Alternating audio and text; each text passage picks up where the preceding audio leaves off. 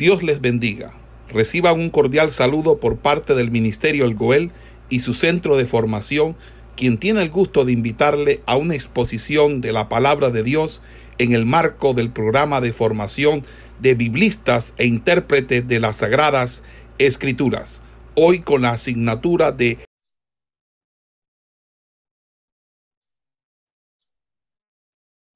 En el día de hoy, eh, en la clase correspondiente a libros históricos,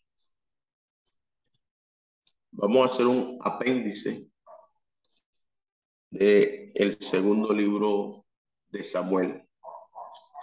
Y entendamos por apéndice como un suplemento o un complemento eh, correspondiente al segundo libro de Samuel que inicia en el capítulo 21 y cierra en el capítulo 4, 24, eh, en su último versículo, que es el versículo número 25. ¿Qué vamos a encontrar aquí, mis estimados estudiantes? Y es que los cuatro últimos capítulos de Samuel pues constituye un apéndice, o sea, eh, contiene algunos de los acontecimientos eh, significativos del reinado de David. Pero que estos acontecimientos en el reinado de David eh, no están no están eh, en un orden cronológico.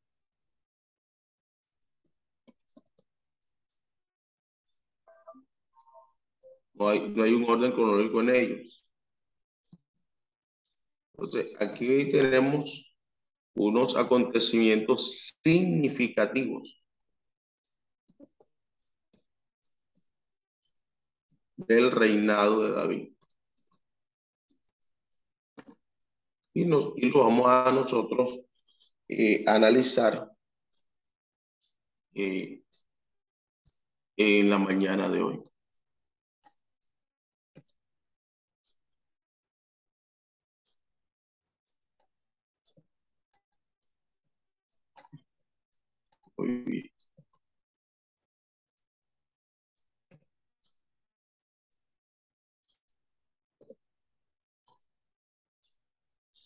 Entonces, eh, la continuidad histórica eh, se detiene en el capítulo 20, versículo 26 de este segundo libro de Samuel. Y se va a reanudar nuevamente eh, en el primer libro de Reyes, capítulo 1, versículo número 1. Entonces, hablando un poco acerca de estos acontecimientos significativos dentro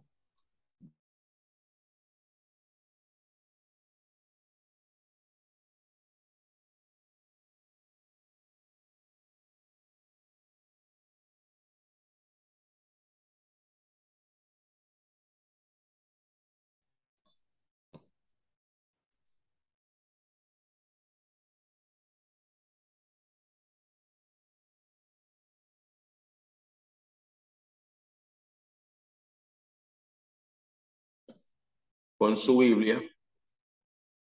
si usted está con su Biblia, esto está marcado en el segundo libro de Samuel, el capítulo 21, versículo 1 al 14. Entonces, ¿qué encontramos particularmente en este pasaje? ¿Qué encontramos aquí? Este horrendo episodio no tiene fecha, pero debe haber sucedido a, principios del reinado de David, pero después que se fuera eh, a vivir en la corte, uno podría mirar en el versículo número 7 de este capítulo de mención. Bueno, si como algunos creen, eh, la maldición de Simei contra David como hombre sanguinario. Recuerde ese momento cuando Simei eh, se levanta contra David y le, le, le, maldice y, le dice hombre sanguinario, culpable, culpable de la sangre la casa de Saúl. Eso está eh, en el capítulo 16, versículos 7 y 8. Pues precisamente lo, lo, lo traigo porque es una referencia precisamente a esto. Esto habría ocurrido antes de la rebelión de Absalón. Todo esto para ir contextualizando un poco eh, el, el aspecto que estamos señalando. Entonces, eh, una hambruna en la tierra que se, eh, que se le explicó a David como ocasionada por los crímenes de Saúl contra los gabonitas, a quienes Josué les había jurado pues seguridad. Recuerde que eh, debido a la astucia de los gabonitas en los tiempos de Josué, bueno, Josué pues al no consultar a Dios, ¿qué hizo? Bueno, hizo eh, alianza con ellos y juró seguridad, según eh, lo muestra la escritura en el capítulo 9 del libro de, de, Josué, versículo 15, y que en su debido momento pues eh, hicimos eh, el estudio de ello. Entonces no se registra pues ninguna otra amenaza de Gabonita por parte de Saúl, eh, no sabiendo cómo quizás remediar la culpa de la tierra. Entonces David convocó a los gabonitas sobrevivientes y les preguntó qué pasos se debía dar. Eh, nótese que lo que sigue no fue un mandato de Dios, sino que en realidad era eh, contrario a lo que establecía la ley según eh, eh, el libro de números y, el libro de Deuteronomio. miremos un poco esto para que ustedes, que son unas citas que, que tomé aquí para ustedes, eh, ¿Qué decía la ley? Vamos a mirar un momento eh, en el libro de números, por favor. Capítulo 35 de números. Libro de números, capítulo 35, versículo 33. Y la escritura dice, y no contaréis la tierra donde estuviste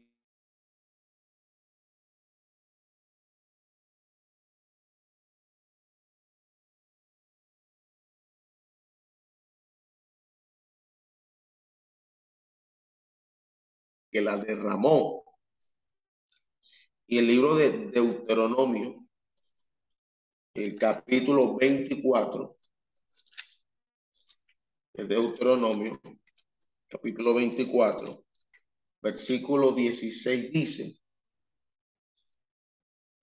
los padres no morirán por los hijos, ni los hijos por los padres, cada uno morirá por su pecado. Entonces, el asesinato de los hijos y de los nietos de Saúl fue la petición de los gabonitas que David concedió. Entonces, esto constituye, sin embargo, un elocuente. Eh, testimonio eh, de la convicción humana universal de la necesidad de una satisfacción. Otras palabras, eh, estamos hablando de una expiación por el pecado. Eh, una expiación que solo podía proveer y ellos solamente a través de la muerte de su Hijo, eh, el Señor Jesucristo, que es un varón sin pecado, como lo vemos para nosotros allá en Romanos capítulo 5, versículo 8 al 11. Entonces ya eh, en los versículos 7 y 8 de este capítulo 21, el segundo libro de Samuel, Mefiboset, y aparece Mefiboset, eh, sobrino y tío del mismo nombre, eh, Mical, hija de Saúl, debía ser eh, Merat, como vemos en el primer libro de Samuel, capítulo 18, eh, versículo 19, y, el capítulo 25, versículo 44. Entonces, por, por segundo de Samuel 6, 23, exactamente, sabemos que Mical no tuvo hijos. Recuerde que Mical no tuvo hijos. Entonces, el amor maternal de Rispa es la única nota brillante en esta amarga eh, saga de venganza.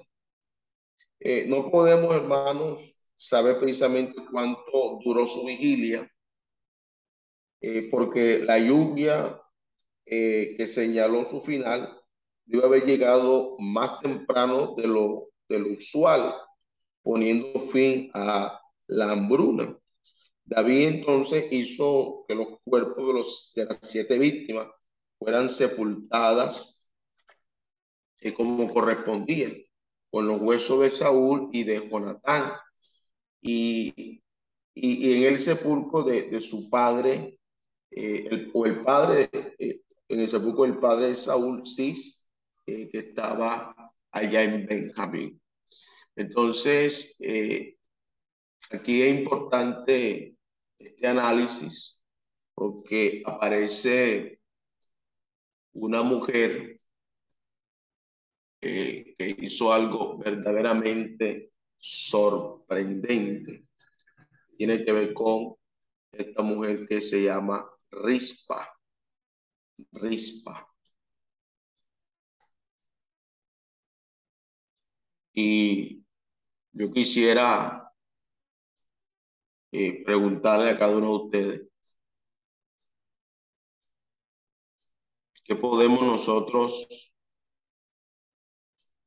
eh, decir en cuanto a esta mujer, cuanto a su actitud. Eh, el nombre Rispa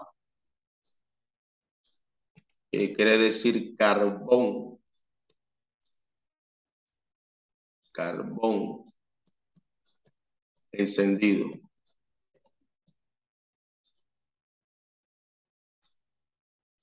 Eso significa el nombre de rispa, carbón encendido. Y yo quisiera escuchar el comentario de ustedes sobre la actitud de esta mujer llamada rispa.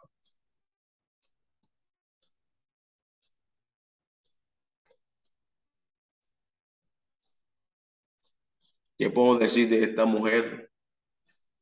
Carbón encendido.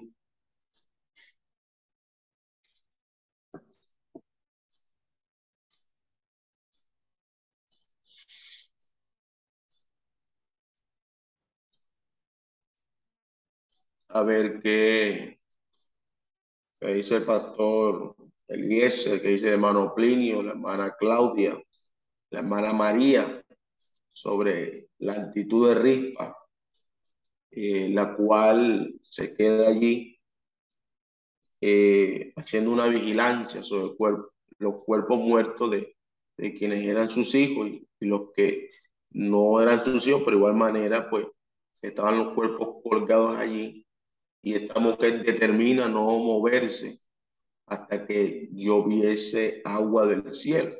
Es como eh, nosotros eh, podemos ver eh, actitudes de esta mujer en cuanto a ese, a ese momento que, que se estaba viviendo.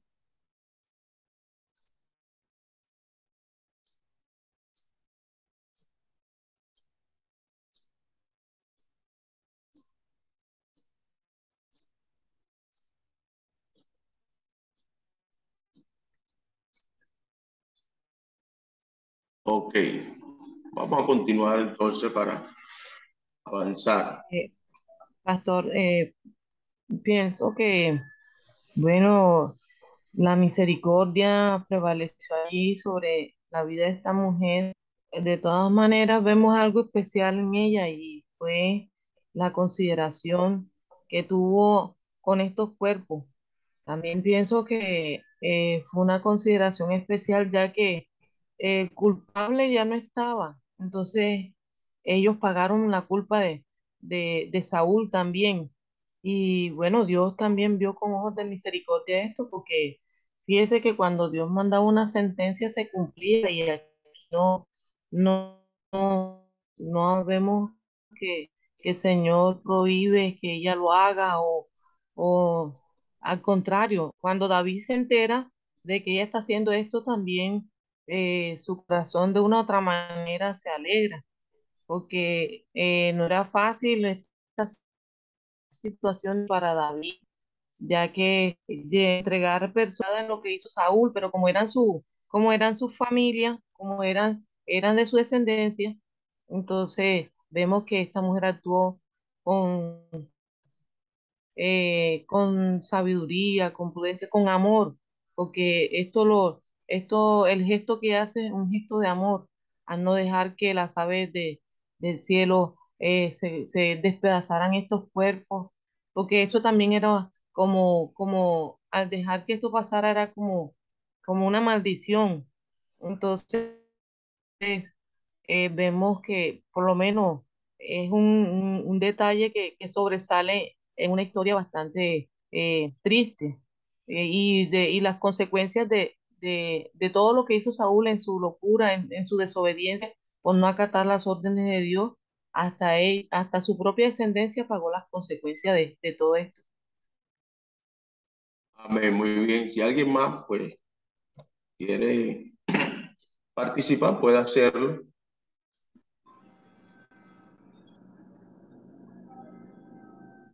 En relación a la actitud de Rispa.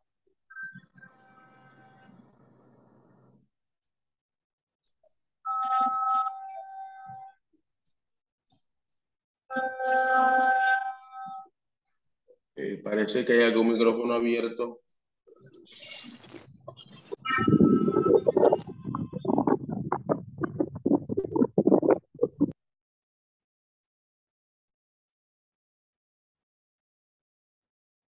Bueno, eh, siguiendo con el capítulo 21, vamos a encontrar ahora una ilustración de coraje en la batalla.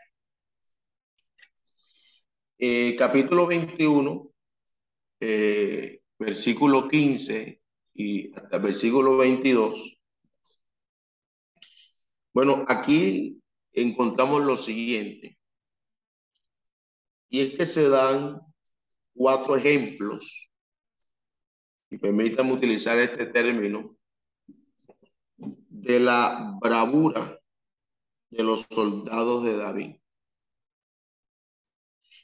sin la cual no se podrían haberse alcanzado eh, las victorias fenomenales en los primeros años de su reinado.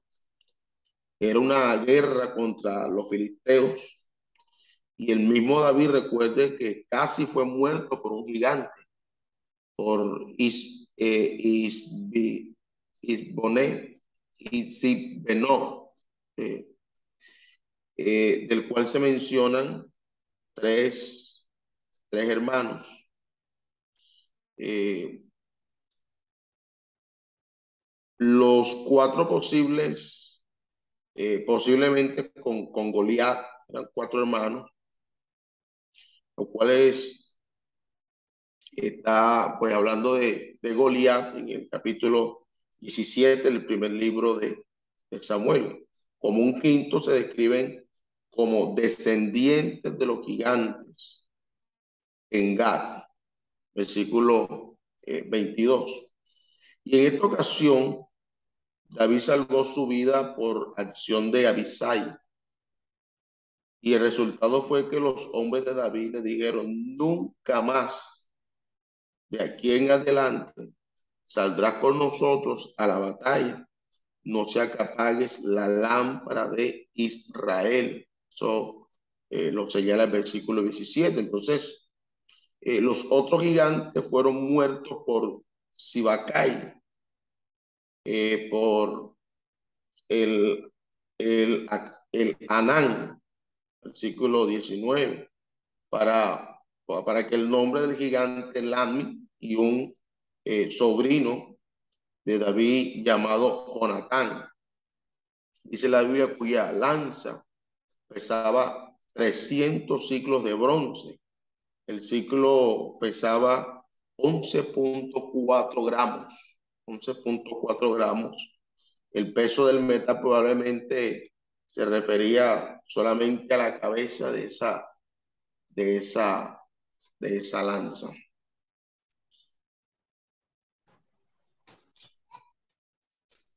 Eh, cuando vamos al capítulo 22, eh,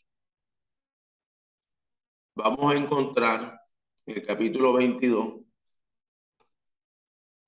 lo que es el canto de acción de gracia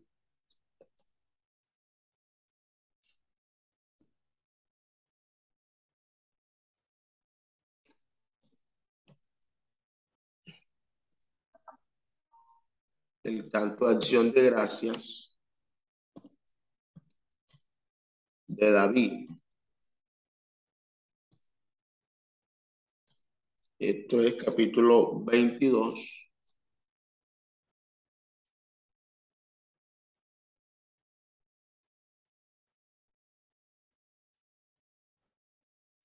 Capítulo 22, versículo 1 al versículo 51.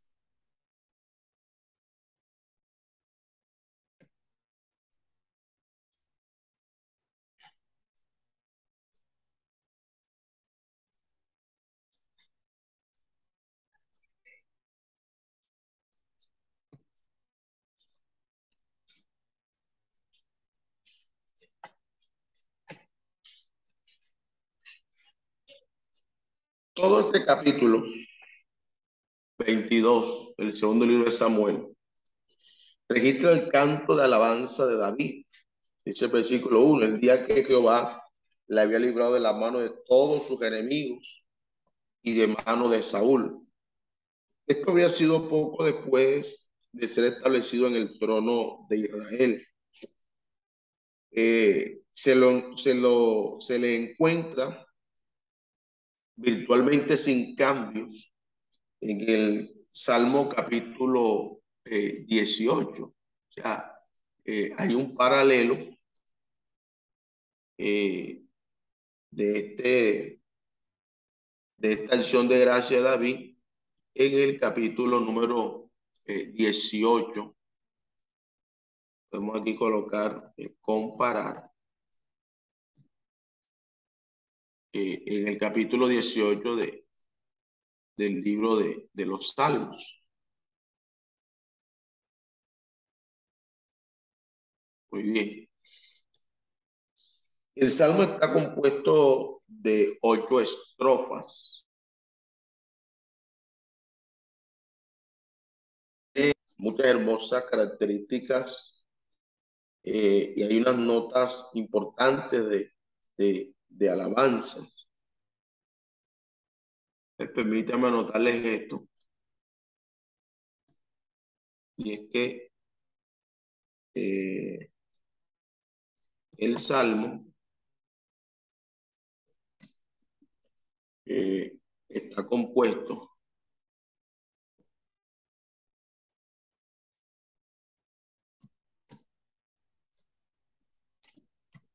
de ocho estrofas.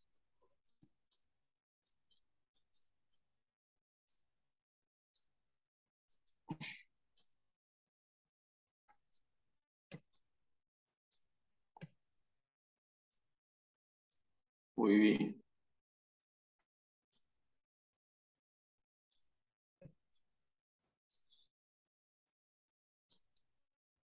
Eh, está lleno este salmo de la experiencia de David en su ida con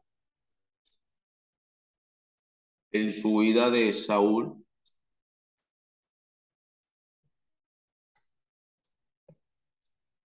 Este salmo, este salmo o esta acción de gracia de David, eh, que tiene experiencia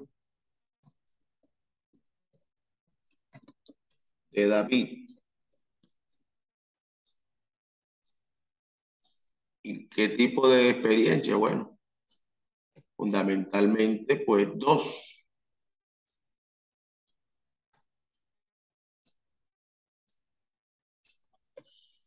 ¿Cuáles son esas experiencias?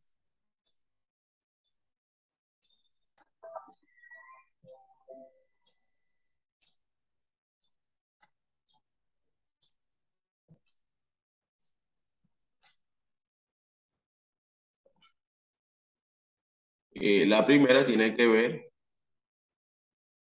con huida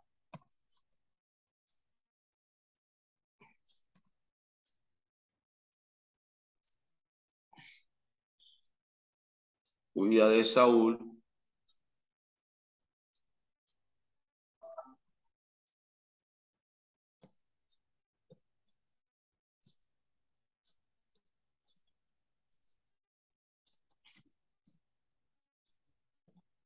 huida de Saúl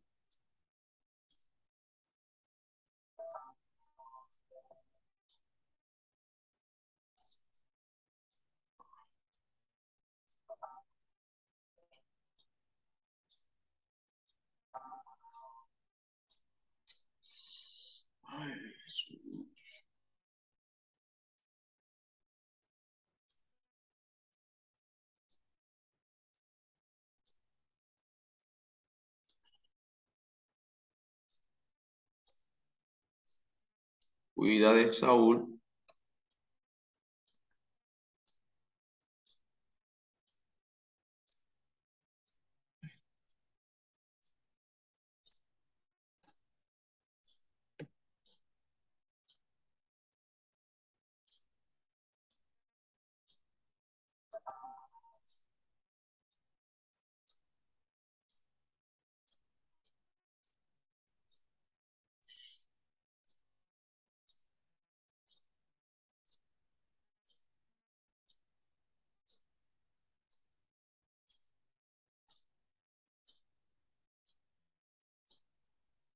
segundito, mis hermanos, mientras arreglo algo aquí que me está molestando.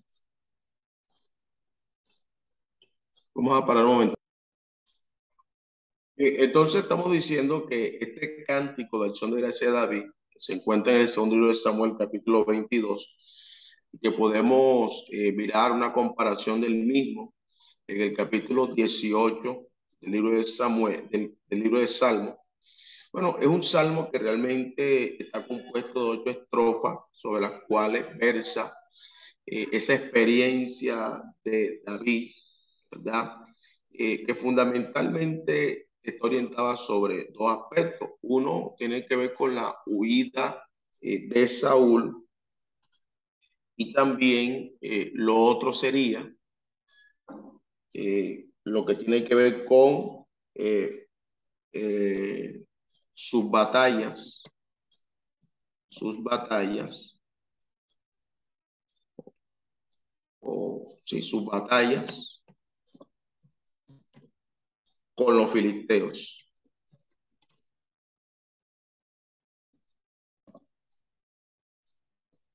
Eh, particularmente, pues les invitaría a que miraran hicieran el ejercicio de leer, mirar tanto el cántico de acción de gracia en el segundo libro de Samuel como eh, hacer también la revisión del mismo en el capítulo 18 del libro de Samuel. Entonces, eh, en los versículos 2 al 4, y estoy hablando de el segundo libro de Samuel, eh, alaba a Dios con términos sacados de la huida por el desierto. Por ejemplo, utiliza roca, fortaleza, escudo, fuerte, eh, refugio. Y según eh, David, el Señor había sido su salvador y también su libertador. Ya en los versículos 5 al 7 pues, reflejan esa profunda angustia del salmista cuando se ve rodeado por ondas de muerte y los eh, y la hueste de los impíos que amenazaban eh, contra su vida. Y dice David en su experiencia, tendieron sobre mí eh, lazos de muerte. en otras palabras, en el hebreo eso estaría diciendo más o menos, me sorprendieron, se me pusieron delante. Entonces, estos versículos primeros de este de este canto de acción de gracia, estos versículos primeros, uno puede mirar eh, algo importante, hermano, y, y es algo que, que, creo que es importante para nosotros, y es el múltiple cuidado de Dios. O sea, cómo eh, nosotros somos cuidados por el Señor. Y entonces eh, David en una serie de metáforas o, comparaciones, eh, David va a enseñarnos o a mostrarnos eh, a través de metáforas que había representado Dios para él y que había pues eh, representado Dios para él. Bueno, lo primero que uno mira según los versículos 2 y 3, hablando de Dios, lo muestra como una roca. Roca. Eh, también eh, el versículo 2 lo muestra como fortaleza. Luego en el versículo 3, nuestro escudo. El versículo 4, fuente de mi salvación. Versículo 3, fuente de mi salvación. Eh, el, eh, otro eh, aspecto metafórico sería el quinto, alto refugio. El mismo versículo 3 lo muestra como Salvador. Y a partir del versículo 4, 5, 6 y 7, eh, presenta a David a Dios como objeto de oración y también de alabanza. Ya en los versículos 8 al 19 se describe de manos de manera muy sentida, de manera muy vivida la liberación de Dios. Eh, la majestad y el poder omnipotente, pues acudieron en ayuda del salmista. La fuerza de la naturaleza, pues se usaban para cumplir la voluntad de Dios. Entonces, por ejemplo, terremoto, las tinieblas, el viento, el trueno, y los relámpagos. Estas son pues imágenes eh, de primer orden y que estaban eh, para magnificar precisamente la grandeza del poder salvador del Señor. Algunos eh, han referido esta descripción a la tormenta que se desató durante la batalla de los sirios. Recuerde, eh, en el capítulo 7, versículo 5, eh, como que una relación en lo que David está señalando en, esta, en este cántico de acción de gracia, pero es más probable que se refiera a todo lo que Dios había, eh, hecho durante los peligros eh, y años de huida de, de, Saúl. Entonces, las apariciones de Dios eh, se relacionan a menudo con la tormenta. Por ejemplo, en el libro de Éxodo, la aparición de Dios tuvo también ese sentido. Capítulo 19, el capítulo 19 también del primer libro de Reyes, el, el libro de Job, capítulo 38, versículo 1. El profeta Joel también habla de esto en el capítulo 2, más exactamente en los versículos 10 y 11. Eh, continuando entonces con, con este eje temático que nos va presentando este canto acción de gracias de David, ya cuando uno va eh, a la altura del versículo 20 al versículo 25, hay unos contrastes, hay unos contrastes ahí sobre el, el presente estado del rey con su anterior inseguridad. Pues Dios lo había sacado al lugar espacioso, como señala el versículo 20. David creía que esto se debía a que había guardado pues, los caminos de Jehová. ¿Por qué? Porque la obediencia, hermanos, es por cierto la clave de la bendición divina. El cristiano debe entender, y no todos nosotros deberíamos entender, que la bendición de Dios eh, puede no ser en términos de riqueza, en términos de salud, o lo que podría llamarse felicidad. Porque a veces nosotros eh, eh, entendemos o, o, a veces nos quieren dar a entender que la bendición de Dios, la bendición de Dios, es algo que está superitado meramente que tengamos riquezas, que tengamos, eh, por ejemplo, salud o, que podamos tener felicidad. Pues todo esto quizás pueda acompañar lo que es la bendición de Dios, pero realmente esto no significa de manera estricta, ¿verdad? Eh, o de manera total o de manera eh, meramente inclinada a, a esto, sino que eh, la bendición de Dios eh, es mucho más amplia. La bendición de Dios eh, tiene muchísimos aspectos, ¿verdad? Que tienen relación a lo que es la bendición de Dios. ¿Qué tal si miramos, ya que estamos hablando acerca de esto y que creo que todos entendemos y todos estamos bajo un mismo criterio de pensamiento? la Biblia dice eh, en el segundo, en la segunda carta de Corintios, como un momento segunda de Corintios, eh, capítulo 9, versículo 9. La Biblia dice, como está escrito, repartió, dio a los pobres su justicia, permanece para siempre. El que da semilla al que siembra y pan al que come. Proveerá y multiplicará vuestra sementera y aumentará los frutos de vuestra justicia. Versículo 11. Para que estéis enriquecidos en todo para toda libertad, la cual procede por medio de nosotros. Acción de gracias a Dios.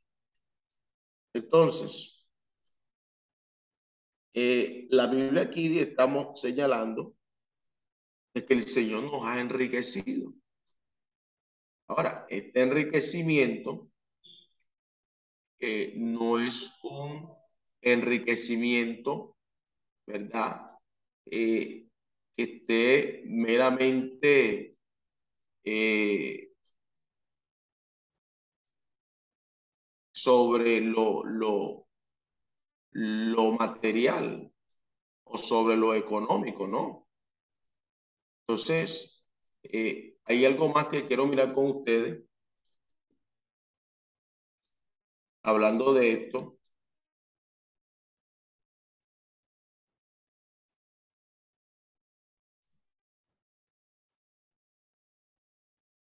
Y la Biblia dice, y es que el Señor se hizo pobre. En el capítulo 8, no sé si alguien lo puede leer, segunda de Corintios 8, versículo versículo 9. Quiero que alguien lo lea.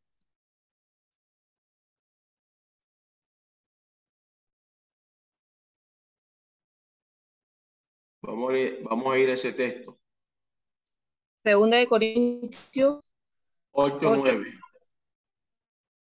Dice, porque ya conocéis la gracia de nuestro Señor Jesucristo, que por amor a vosotros se hizo pobre, siendo rico, para que vosotros con su pobreza fuisteis, fuisteis, fue, fueseis enriquecidos. Mire que él siendo rico se hizo pobre para que nosotros fuéramos qué? Enriquecidos. Nosotros tenemos que entender eso. Tenemos que entender eso que la bendición no es meramente material. La bendición divina trasciende mucho más allá eh, a lo material. Entonces, en este sentido, las eh, dificultades y la adversidad puede resultar una bendición del Señor. Tanto la, la comodidad como la, la o sea, todo apunta a la bendición de Dios. Bien, en los versículos 26 al 30 eh, participan de la naturaleza eh, de un himno de, este tipo, que un himno de alabanza, que sin dudar a duda, duda, hermano, claramente se ve que está dirigido al Señor. Los tratos de Dios con los hombres están condicionados a respuesta de los mismos y de nuestra actitud hacia Él. Recuerde que nuestro Dios es el salvador de los afligidos, pero la Biblia dice allí que Él abate a los antiguos. Dice la Biblia que Él es una lámpara y una fuente de fortaleza fuera de lo común. Fíjese que en estos versículos, que ustedes pueden ir eh, haciendo eh, revisión de ellos, uno puede ver eh, las reacciones de Dios frente a la conducta de los hombres. Esto uno lo mira eh, desde ese versículo 26, eh, pasando por el 27, el 28, incluso el 29. Y es que uno mira, por ejemplo, en el versículo 26 que Dios es misericordioso el mismo versículo 26 deja ver que Dios es un Dios recto. Eh, el versículo 27 muestra eh, eh, a Dios como, como limpio. otro aspecto que veo en el versículo 28 es que Él salva al afligido. Pero fíjese que en el versículo 27 denota él es rígido con los perversos, rígido con los perversos. Y según el versículo 28, ese que él abate a los altivos. Eh, hermana María Figueroa, vamos a leer un texto que estos días estuve eh, meditando y creo que eh, al estar mirando estos aspectos propios de cualidades que tiene Dios. Eh, fíjese lo que Pablo eh, señala en Romanos, capítulo 11, versículo 32. Vamos un momento a Romanos, capítulo 11, versículo 32. Dice, porque Dios sujetó a todos en desobediencia para tener misericordia de todos. Eh, Romanos leyó usted 11, 22, perdón. Ah, 22, 22. 22, muy bien. Yo me equivoqué yo. Ajá. Vamos al 22. Mira pues la bondad y la severidad de Dios. La severidad ciertamente para con los que cayeron, y, pero la bondad para, para contigo, si permaneces en esa bondad. Pues de otra manera, tú también serás cortado. Fíjese que, muchas gracias, eh, mi estimada hermana. Eh, Pablo está mostrando dos, dos aspectos que hacen parte del carácter de Dios. Por un lado, muestra Pablo eh, un Dios de bondad, pero también muestra a un Dios severo. Y acá David ¿verdad? Quien tenía una experiencia eh, bastante amplia, bastante fuerte, podríamos decirlo de esa manera, eh, íntima, es el término que quería eh, utilizar, porque es más, es más aceptado y correcto, pues deja ver eso, hermano, cómo Dios es rígido con los perversos. Pero fíjese que Dios manifiesta su bondad. ¿A, a quiénes Dios le manifiesta su bondad? Bueno, nosotros Vemos la bondad de Dios cuando eh, eh, nosotros vivimos una vida de obediencia, una vida de fidelidad. Y cuando nosotros pues le creemos a Dios, todo esto sobre nosotros pues va a traer eh, precisamente la bondad de Dios. Pero cuando nosotros nos portamos de manera rebelde, de manera desobediente, e incluso cuando nosotros no le creemos a Dios, y le damos rienda suelta, ¿verdad? Por ejemplo, la incredulidad, hermano, no se va a encontrar con la severidad de Dios. Vamos a encontrar con un Dios que así como es bueno, bueno, también es rígido con aquellos que son perversos y también eh, termina eh, abatiendo eh, aquellos que son altivos. Ya entonces, versículo 31 versículo 35, retomando acá este capítulo 22 del segundo libro de Samuel, eh, se muestra lo que Dios significa para su pueblo. ¿Y qué puede significar Dios para su pueblo? Y aquí vemos palabras de testimonio, porque son palabras vividas, palabras que vienen de una experiencia. Entonces David ha hallado en su Dios algunas cosas interesante. Por ejemplo, David, en el versículo 29, eh, en Dios había hallado luz. En el versículo 30, eh, David había hallado en Dios fuerza. Eh, en el versículo,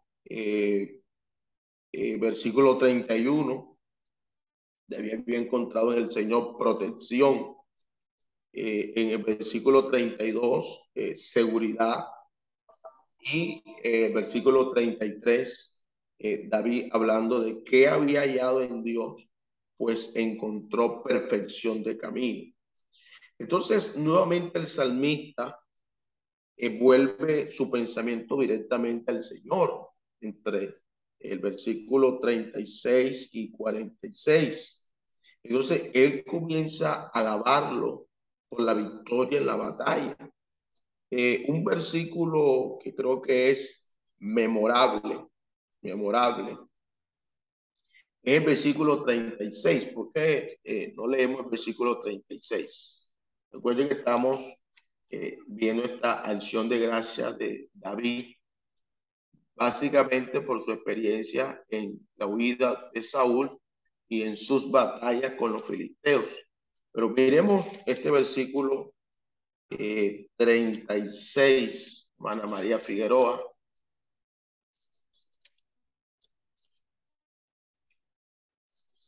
Eh, versículo 36.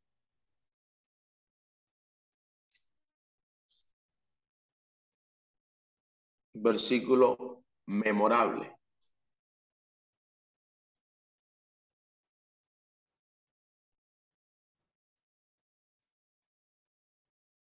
Bueno, les ayudo. Entonces el versículo dice, me diste asimismo el escudo de tu salvación y tu benignidad me ha engrandecido. El punto ahí es, y tu benignidad me ha engrandecido. Entonces, eh, David, al mostrar esto, está alabando al Señor por su liberación de todas las amenazas que había vivido, había sufrido, de las cuales él había sido objeto y está destacando uno de los eh, atributos eh, morales de Dios, como es la benignidad. Y dice que tu benignidad me ha engrandecido. Es que lo que engrandece al hombre cuando se encuentra o se manifiesta en su vida la benignidad de Dios, o sea, esa bondad de Dios. Y entendamos bondad eh, como ese acto de otorgar favores. Y cuando Dios otorga favores, lo otorga, hermano, precisamente porque hace parte de ese carácter moral de Dios. Entonces, eh, hay un autor eh, que se llama Alexander McLaren, eh, ha titulado como un himno de victoria los versículos 40 al versículo 51. Entonces vamos a apoyarnos en este punto de vista eh, que presenta este, este autor como eh, un himno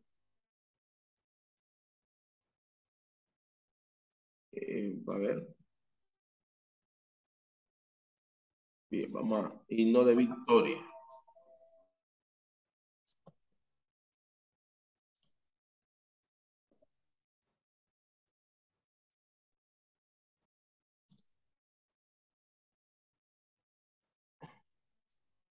Y miraríamos los versículos 40 al 51.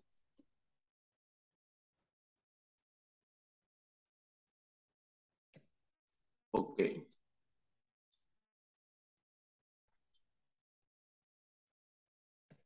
Y vamos a leerlos. Dice la Biblia. Dice la Biblia. Pues me ceñiste de fuerza para la pelea. Has humillado a mis enemigos bajo, debajo de mí.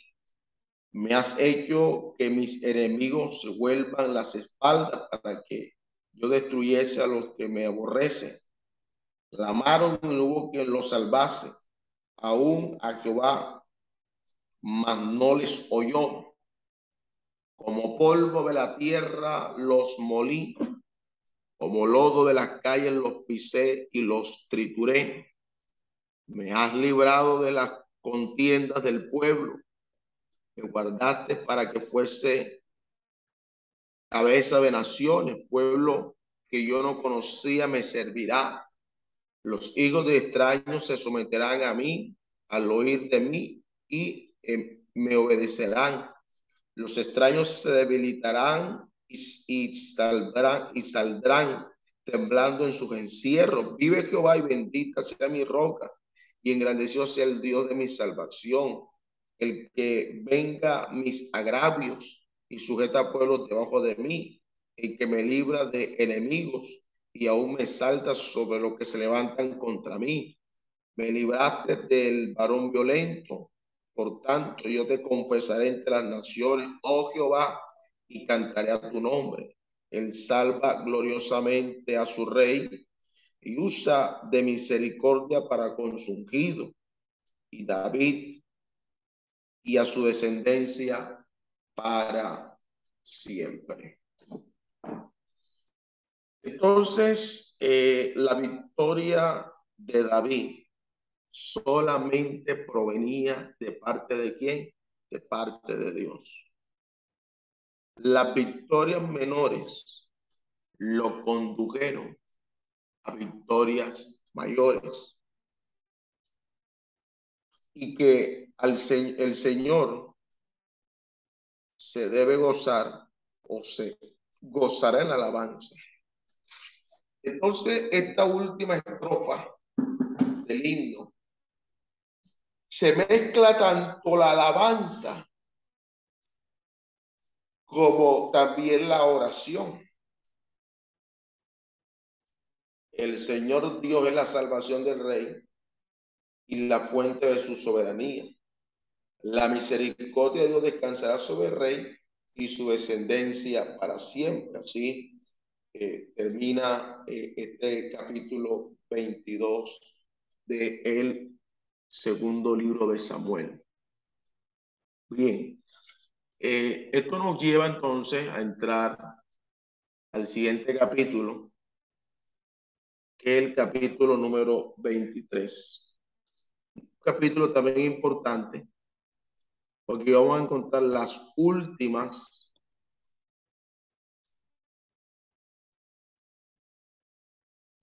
las últimas palabras de David.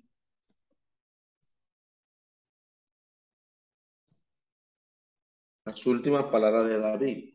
Esto es segundo de Samuel, capítulo 23, versículo 1 al 7. Ok.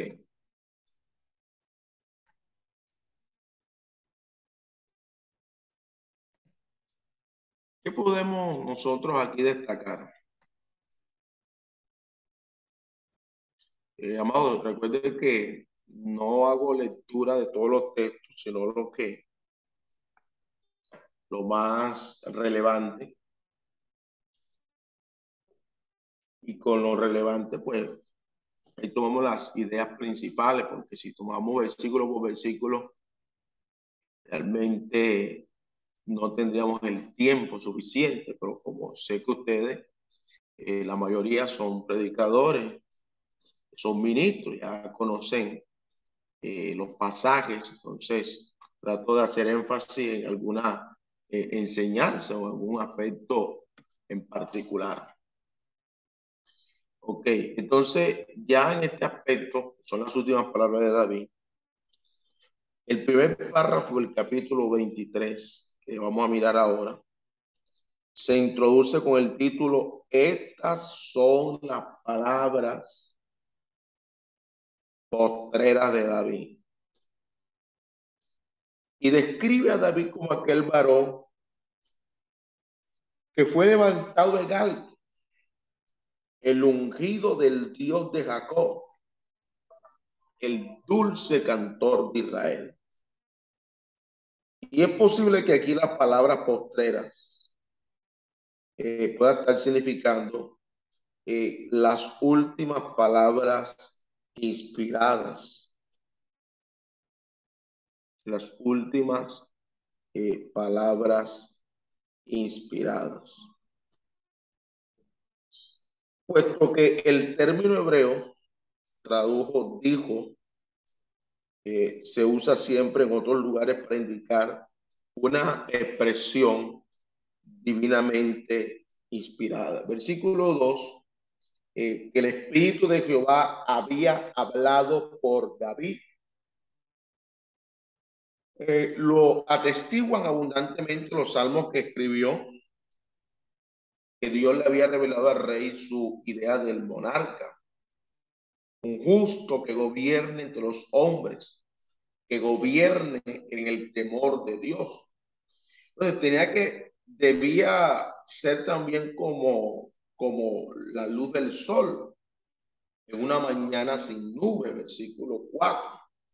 Y como la lluvia que alimenta la hierba de la tierra, no es así mi casa para con Dios. Eh, David reconoce que él había estado lejos del el ideal, pero se regocija con un pacto seguro que Dios había hecho con él y, la, y, la, y el pacto que Dios había hecho con él, a pesar de todos los errores, todas las equivocaciones eh, que manifestó David, ¿verdad? Eh, podemos mirar que eh, David estaba seguro de algo que Dios le había dado, y era que la misericordia firmes a David. Isaías 55, 3, Hechos 13, ¿qué? 34, eh, la Biblia muestra entonces que había misericordia firme para con David. Firme con David. Ok.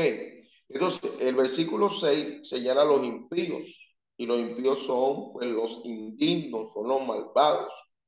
Eh, serán como espinos eh, consignados al fuego. esto hace parte de esas eh, últimas eh, palabras de David. Eh, luego, en este sentido, sería nuestro punto número 5, aparecen los valientes de David y sus hazañas.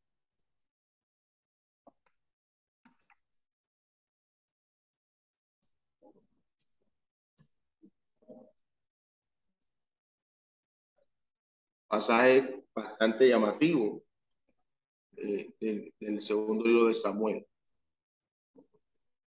Eh, vamos a mirar capítulo 23, lógicamente.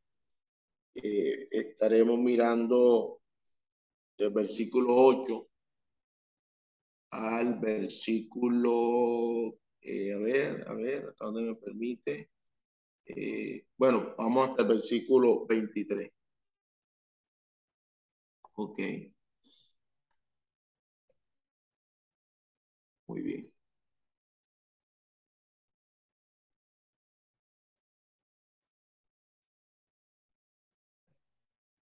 Muy bien. Los valientes de David y sus hazañas. Eh, esta lista tiene un paralelo. Paralelo.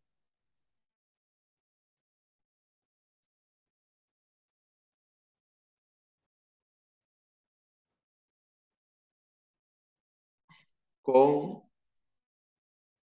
eh, el primer libro de Samuel, perdón, primer libro de Crónica.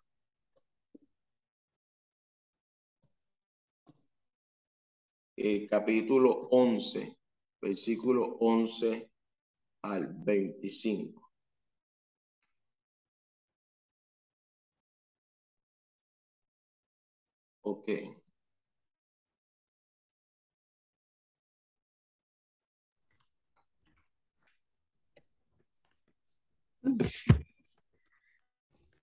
Hay un parado.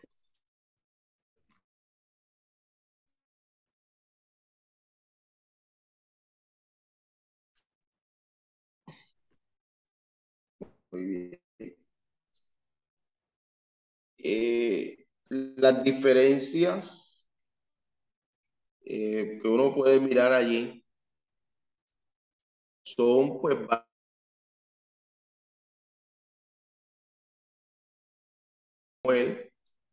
o ambos de una tercera fuente. Entonces, ninguna, eh, eh, ningún aspecto pues afecta eh, ninguna verdad, verdad que hay aquí. En este caso, no hay ninguna discrepancia, ¿verdad? A nivel de verdad doctrinal.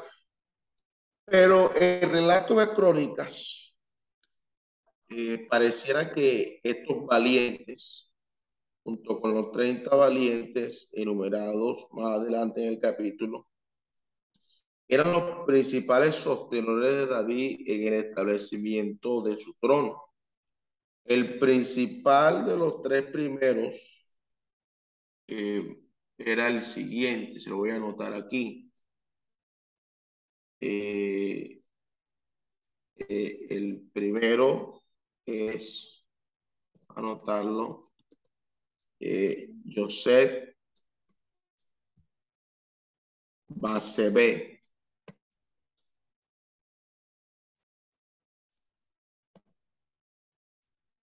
Joseph base B.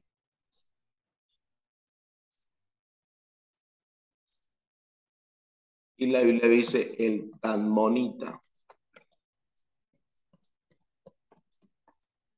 Ok, el tan.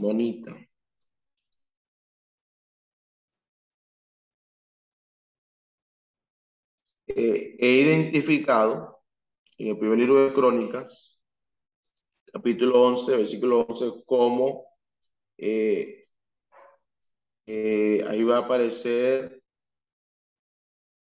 Jasobea.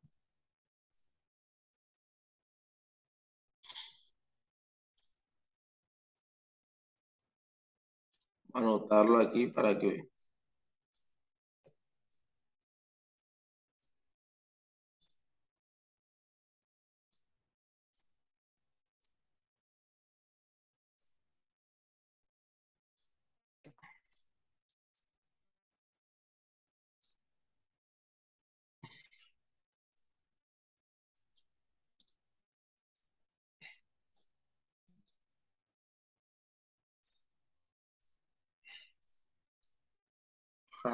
vean. Muy bien.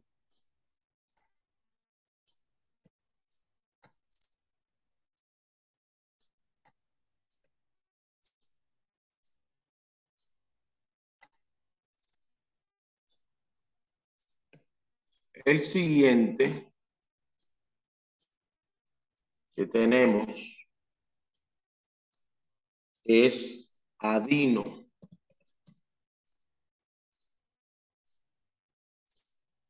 Coma, el excita o el esnita, perdón. Esnita.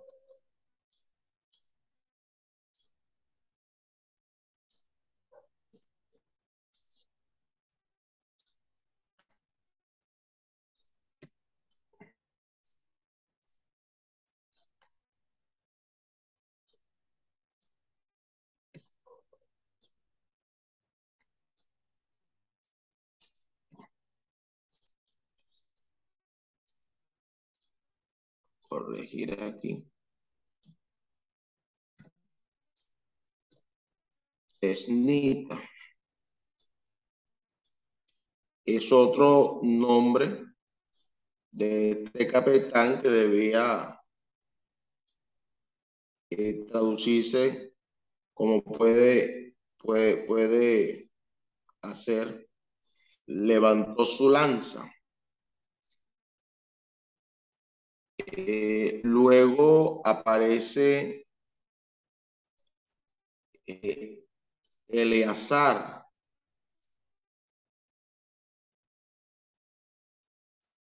Eleazar. Eleazar.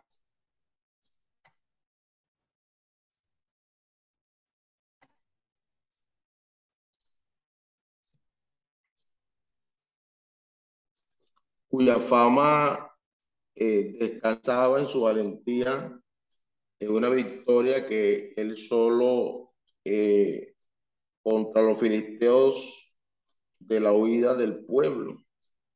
Eh, el tercero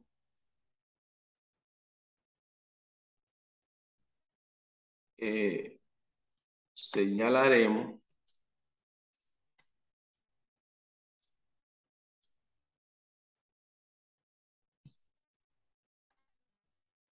yo creo que del que más a veces hacemos remembrancia eh, tiene que ver con Sama.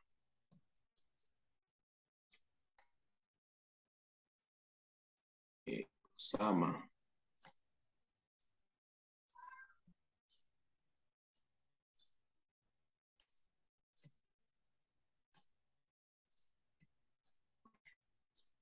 Entonces, eh, tenemos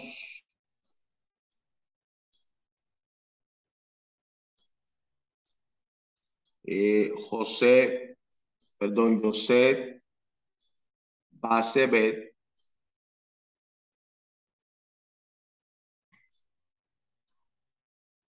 Tenemos eh, a Eleazar. Y tenemos a Sama. Muy bien. Eh, quien también buscó la suerte de la batalla contra los filisteos. Estos tres se entre los primeros que se unieron a David en Adulán. Se unieron a David en Adulán. Oyendo que David expresaba su deseo de un trago de agua del pozo de Belén, entonces, hermanos de los filisteos, ellos irrumpieron a través de líneas enemigas y llevaron el agua a su jefe, conmovido por su forma en que habían dado su vida. David derramó eh, como libación al Señor. Un segundo grupo de tres parece, al parecer, ¿verdad? Se asigna con los nombres de dos hombres, Abisai y Benaía. Eh, de ambos se dice que no igualó a los tres primeros, versículo 19 y también el 23, aunque fueron eh, renombrados entre los 30, El tercero de este grupo pudo haber sido eh, Amasa, quien a pesar de sus proezas no se nombra, tal vez por haber estado dentro de la eh, rebelión de, eh, de Alzalón específicamente. probablemente pues sea él. Entonces, podemos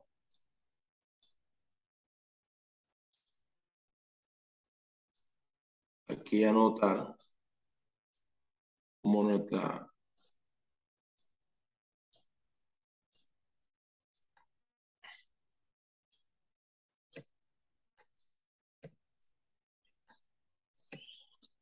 Entonces tendríamos que Abisai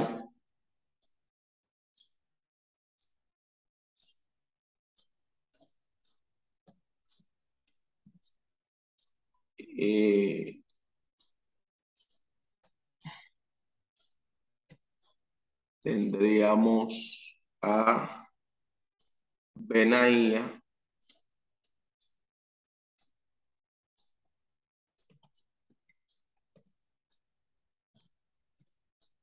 Y el tercero podría ser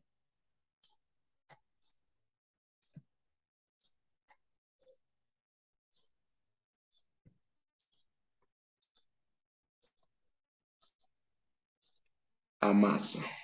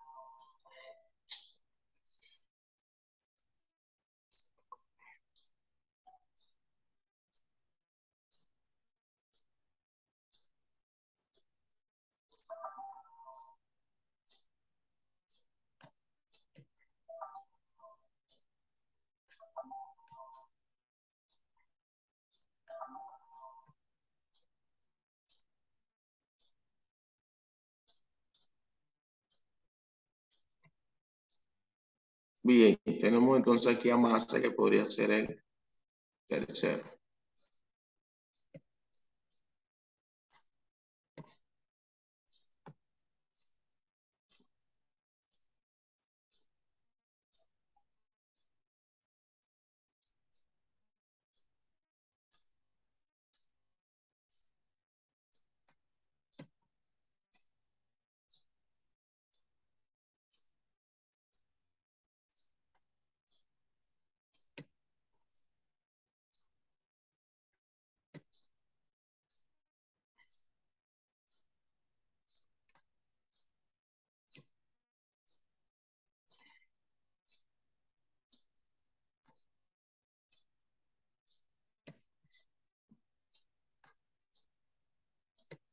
Muy bien.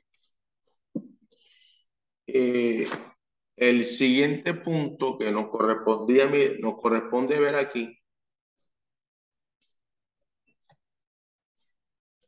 es la legión, el sexto punto, la legión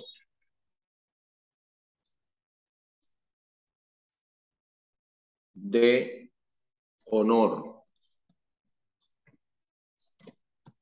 Esta legión de honor, bueno, lógicamente, si en el capítulo 23 del, del segundo libro de Samuel, eh, versículo 24 al versículo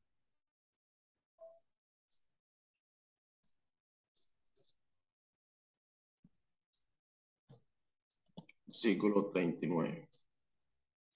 Bueno, ¿qué podemos destacar aquí básica y fundamentalmente?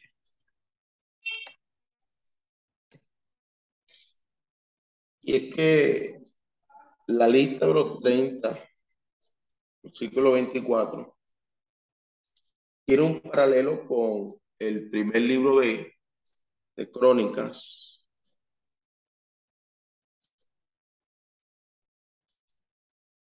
Y guarda su paralelo con el primer libro de Crónicas, capítulo 11, versículo 26, eh, a ver, hasta el 47, exactamente. Eh, hay un paralelo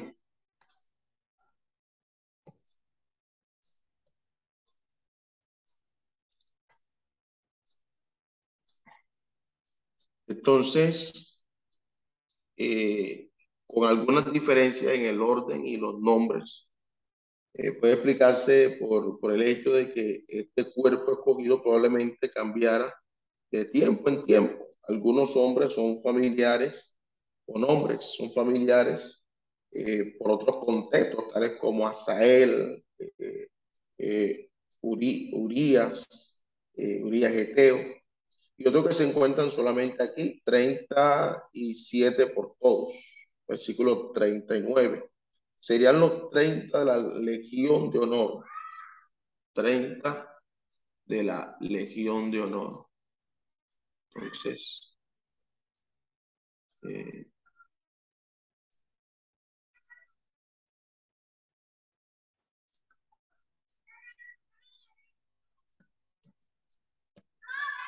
de 30 valientes.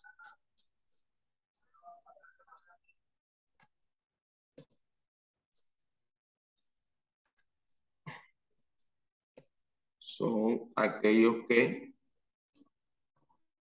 van a representar esa legión de honor.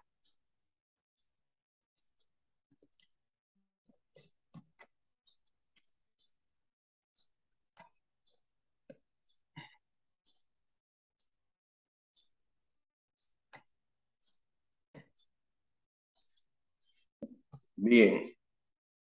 Eh, ya como, como último tema aquí, para cerrar este apéndice, tiene que ver con la pestilencia.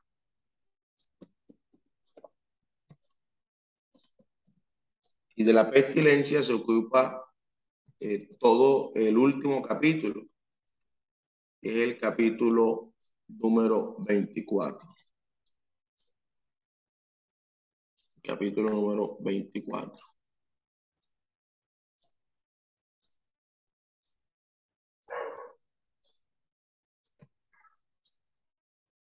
Eh, este último capítulo de Samuel ha sido difícil para los comentaristas evangélicos por causa del antecedente incierto eh, del pronombre en que la frase dice, incitó a David contra ellos. El versículo tal como se presentaría implica que el Señor impulsó a David en un acto pecaminoso a fin de castigar a la nación por pecados que no se mencionan y que habían provocado la ira divina contra el pueblo. Pero el pasaje paralelo, pasaje paralelo, eh, vamos a anotar aquí nuestro paralelo. El paralelo. El paralelo. Que es el primer libro de crónicas. Primero de crónicas, a ver, 21 revisen para ver si no me estoy equivocando, sí, 21. Eh, en el versículo, en el versículo 1 también eh, dice el texto, pero Satanás se levantó contra Israel e incitó a David a ese censo a Israel.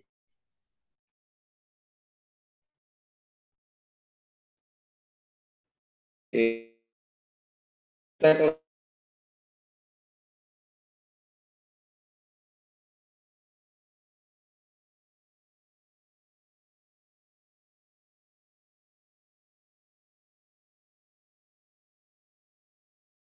suficiencia de parte del rey o la resistencia de Juan al censo.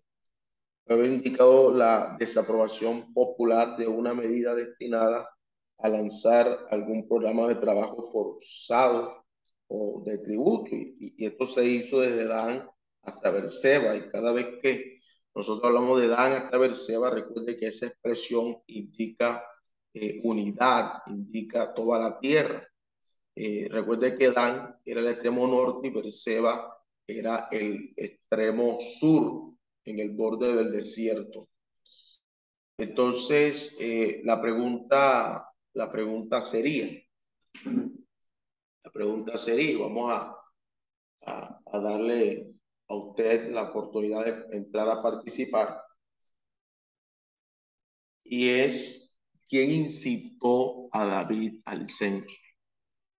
Cuando uno mira eh, el libro de Samuel, eh, el, primer, el libro de Samuel,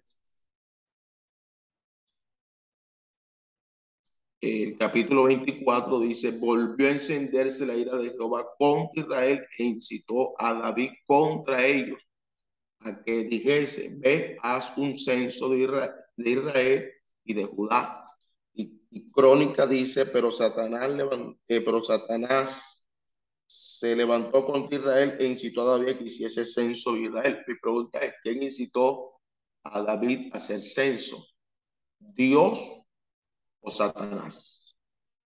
Quiero abrir esta pregunta y en unos 10 minutos eh, quiero eh, que socialicemos e interactuemos. ¿Quién incitó a al censo? ¿Dios o Satanás?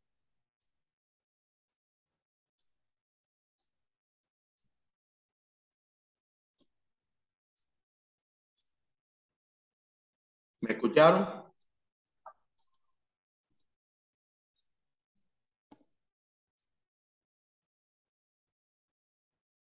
¿Me escucharon?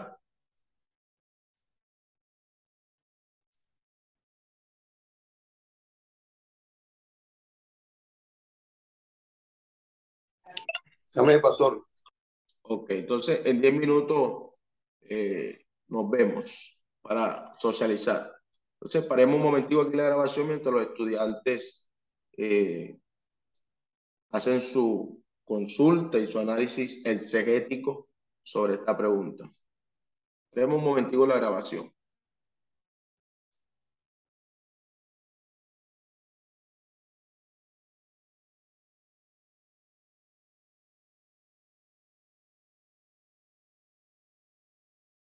comprendía perfectamente que no había sido Dios, porque realmente Dios no tienta a nadie.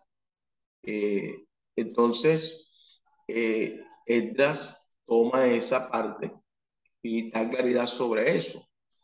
Entonces, eh, creo que con esto entendemos por qué eh, Samuel dice una manera y ya cuando uno mira crónicas, lo mira de otra forma, por, por, por autor y porque en la mentalidad judía no había esa clara diferenciación de que el mal pues no venía de parte del Señor.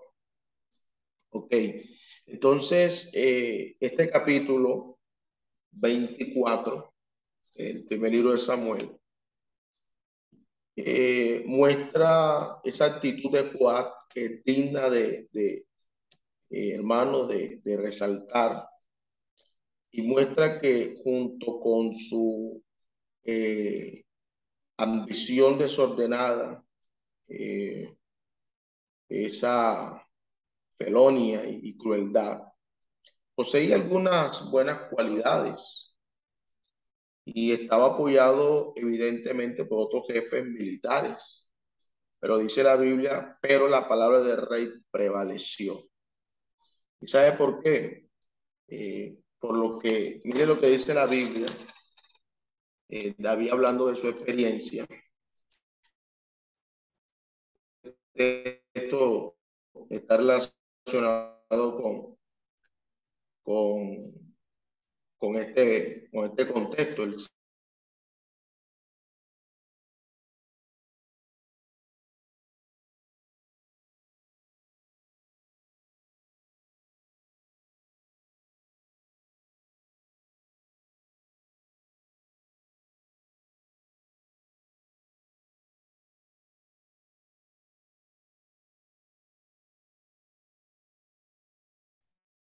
Y eso es muy delicado.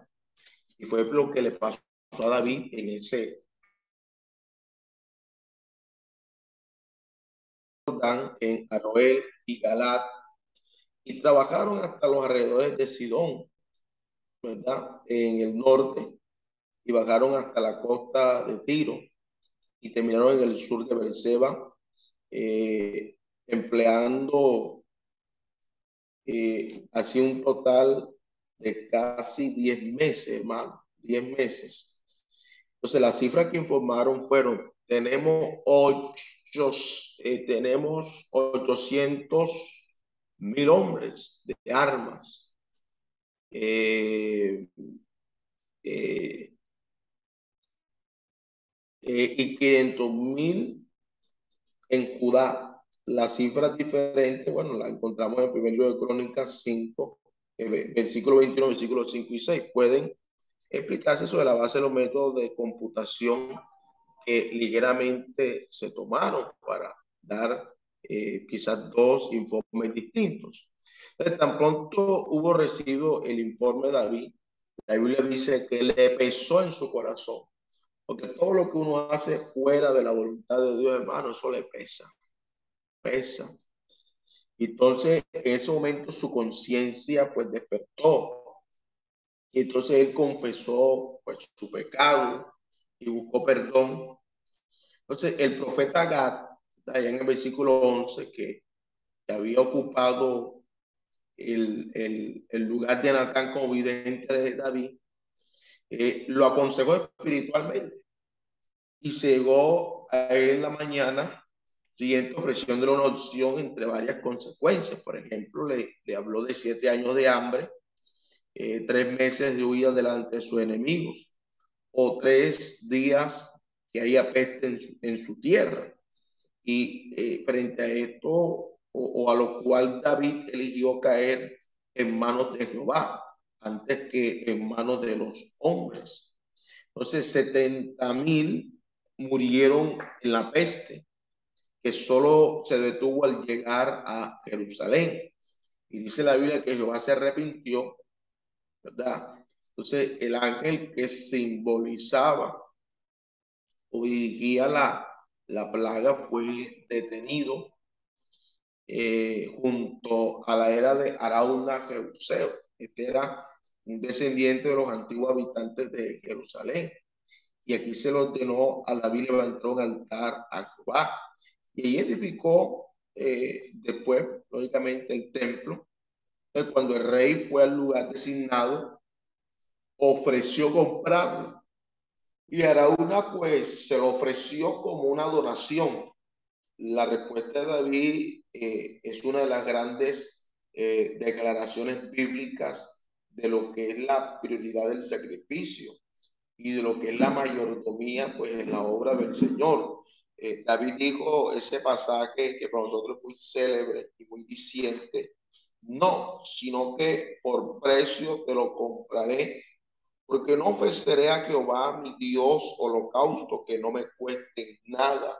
Eso lo dice el versículo 24. Eh, Entonces la, la, la, diferencia entre, entre los 50 ciclos de plata eh, y los 600 ciclos de oro que se mencionan en el primer libro de Crónicas, en el mismo pasaje paralelo 21, puede que se debiera a que los 50 ciclos habían sido el valor de la tierra junto con los bueyes y los instrumentos eh, de trilla, mientras que los 600 ciclos habían sido el costo de toda el área circundante sobre la cual eh, habría de construirse el templo. Entonces, ya estos últimos versículos, eh, por ahí, bueno, desde el versículo 18 a último versículo, tienen, que, tienen mucho, hermano, que mostrarnos acerca del elevado costo del verdadero culto. Un verdadero culto, hermano, en palabras de David, eh, en el cual habla de verdades importantes, es que cuando yo miro esto, mis hermanos, eh, es que se requiere que haya un culto de todos, aún de, de, un rey. también puedo ver que puede haber un culto que no cueste nada. Y un culto sin costo carece de valor. Un culto sin costo carece de valor. Y cuando uno eh, mira esto, el culto a Dios implica disposición para el sacrificio. Y cuando hay disposición para el sacrificio, pues eso es recompensado con los resultados. Entonces, eh, con esto, hermano, nosotros estamos hoy eh, cerrando eh, el libro o los libros de Samuel, el primer y el segundo libro de Samuel, para quedar ya aquí inmediatamente preparados para nosotros eh, entrar en los siguientes libros, que son los libros de eh, los libros de Reyes. Entonces vamos a parar aquí un momentico la, la grabación.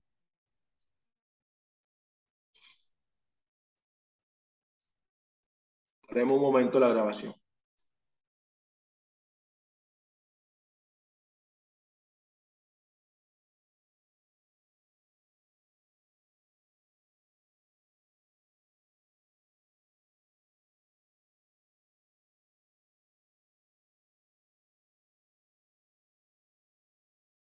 De los reyes. Ya terminamos los exámenes. Hagamos una introducción a los libros de reyes para que nosotros conozcamos eh, eh, qué vamos a estudiar ahora con estos libros de los reyes. Bueno, eh, iniciamos pues señalando lo siguiente. Y es que los dos libros titulados primer libro de Reyes, segundo libro de Reyes, en nuestras Biblias, eh, estos libros, eh, estos dos libros, decimos que eran uno originalmente.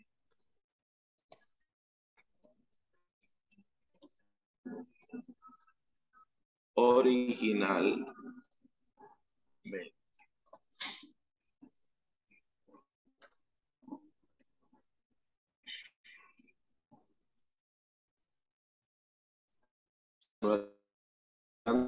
sino uno. Y se encontraba al final de los primeros profetas en el canon eh, hebreo. La división en dos partes se produjo la Septuaginta. Entonces ya en la Septuaginta, en la Septuaginta,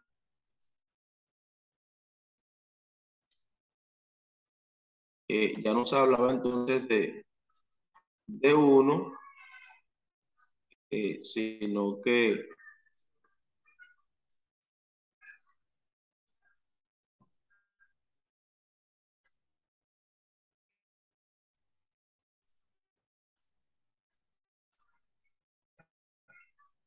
Entonces tenemos ya en la Septuaginta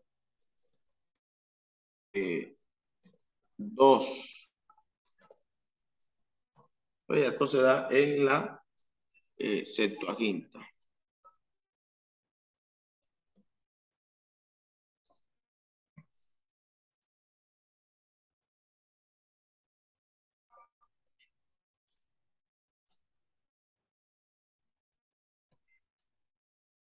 Muy bien.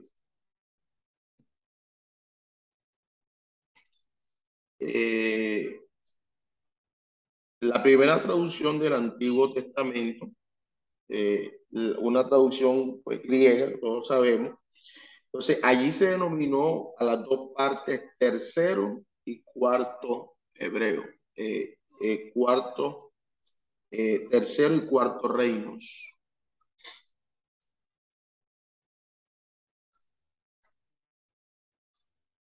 Aquí entonces se le denominó eh, tercero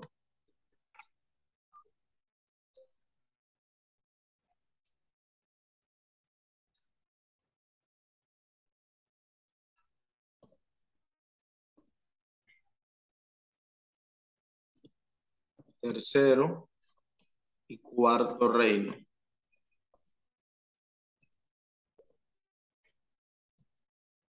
Ok.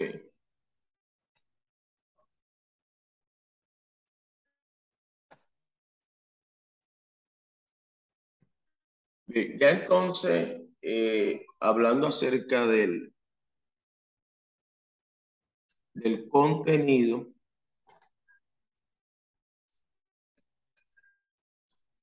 eh, lo que sería un poco el contenido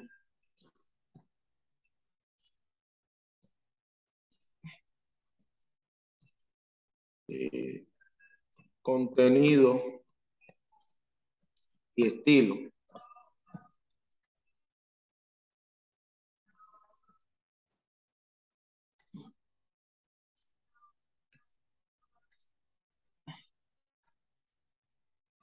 Eh, en cuanto al contenido y estilo, eh, estos libros de, de Reyes, los libros de Reyes, señalamos, señalamos que se dan desde la terminación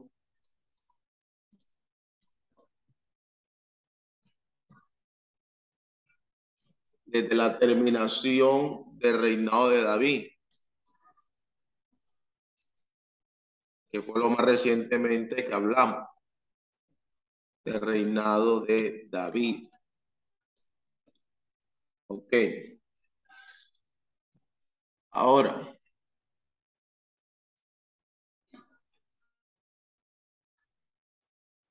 aquí entonces es importante esto tenemos que eh, estos libros comprenden desde la terminación del reinado de David y se van a extender estos libros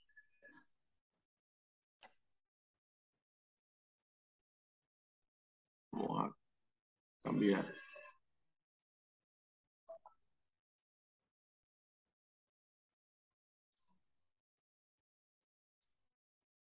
Eh, y se van a extender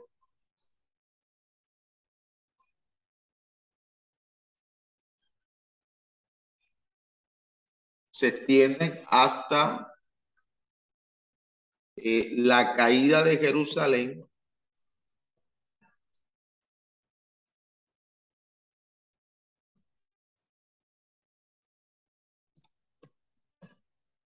y esto se dio en el año, bueno, 587 antes de, de Cristo.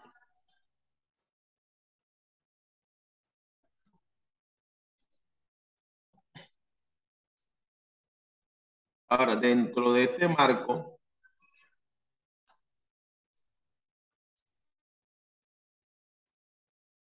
eh, hay unos aspectos sobre los cuales nosotros debemos tomar nota. Y que para nosotros básicamente nos podría mostrar eh, qué señala este, estos libros de, de reyes. Ok. Entonces, quiero presentarles aquí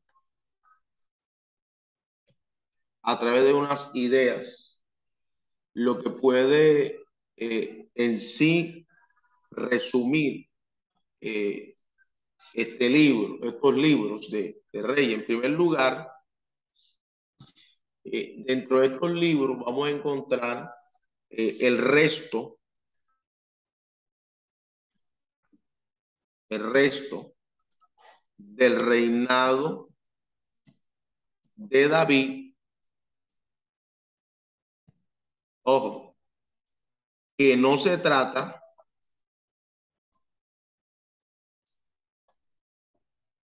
que no se trata en segundo de Samuel.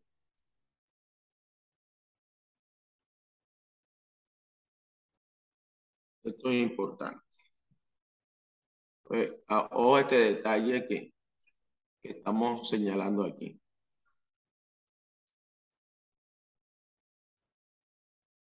Esto sería entonces lo, lo primero. Eh, lo segundo, para destacar aquí, es que el reinado de Salomón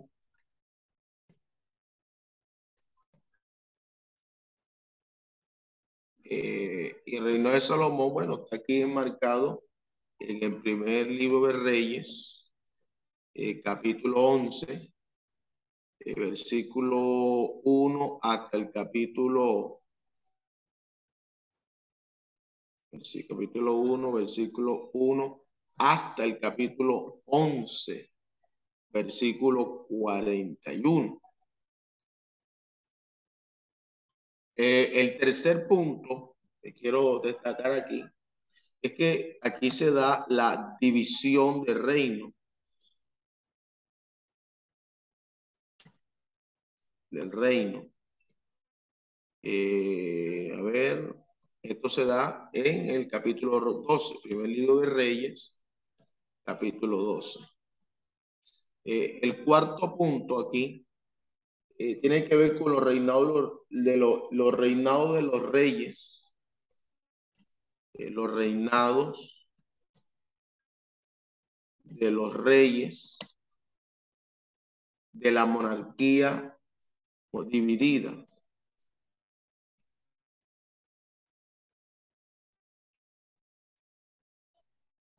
De la monarquía dividida. Y esto lo encontramos en el primer libro de Reyes, capítulo 12 precisamente, y se va a extender hasta el segundo libro de Reyes, capítulo 17, eh, exactamente. Ahí, muy bien. E, el quinto punto, para resumir lo que serían estos eh, libro de Reyes, entre la terminación del reino de David y la caída de Jerusalén, eh, se da eh, los reinados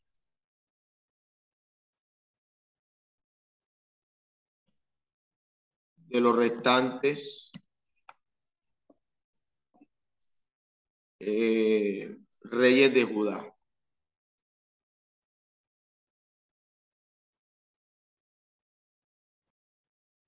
Los restantes reyes de Judá. Eh, esto lo miramos, bueno, precisamente en el segundo libro de Reyes, capítulo 18 al capítulo 25, donde se cierra eh, este, estos libros de Reyes.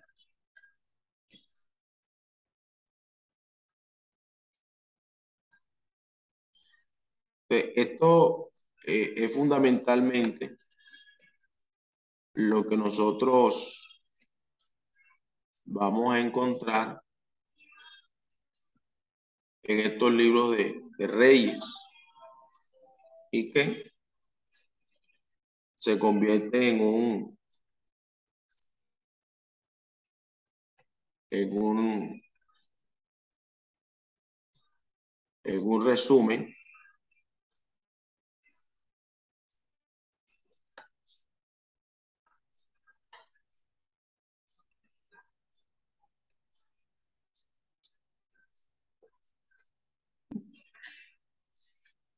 Bien, entonces, eh, aquí hay un aspecto que también quisiera destacar y, tiene que ver con la liberación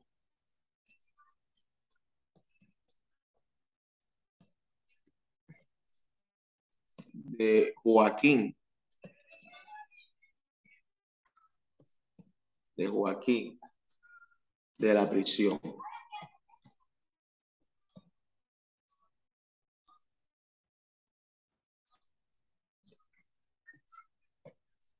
Eh, muy bien.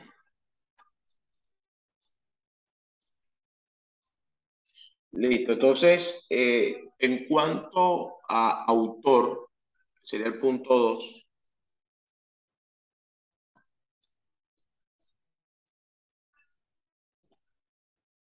Autor.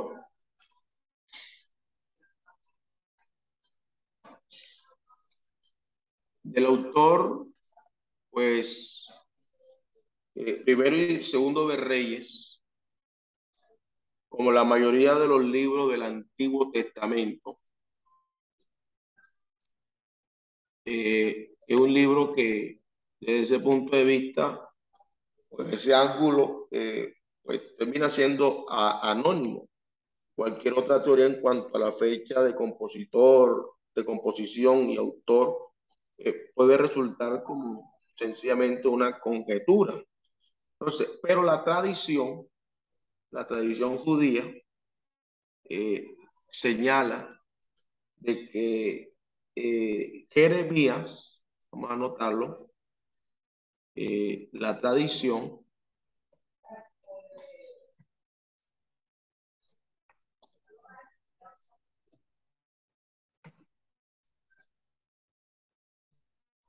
Entonces, la tradición dice que Jeremías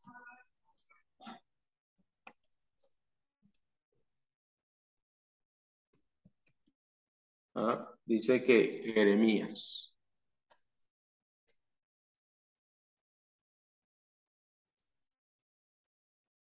Ahora, hay dos pasajes que le voy a dejar para que usted lo eh, haga una comparación.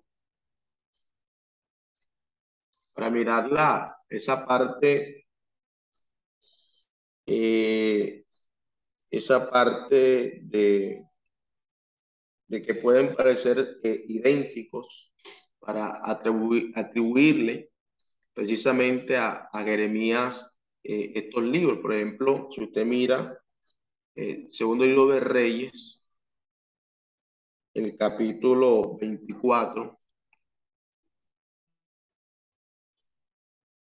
versículo 18 hasta el capítulo 25,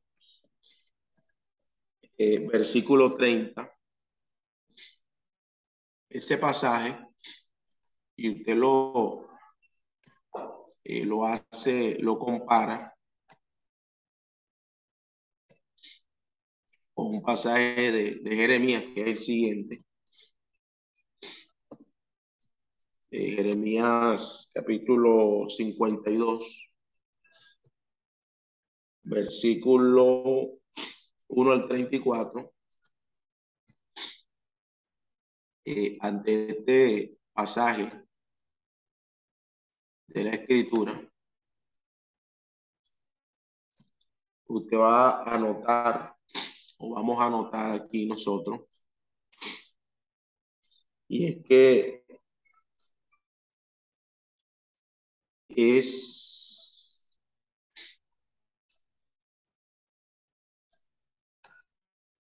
este pasaje. Y este pasaje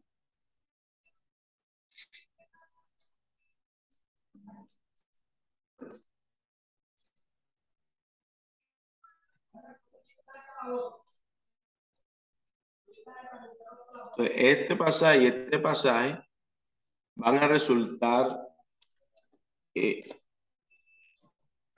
casi idénticos. Son casi idénticos.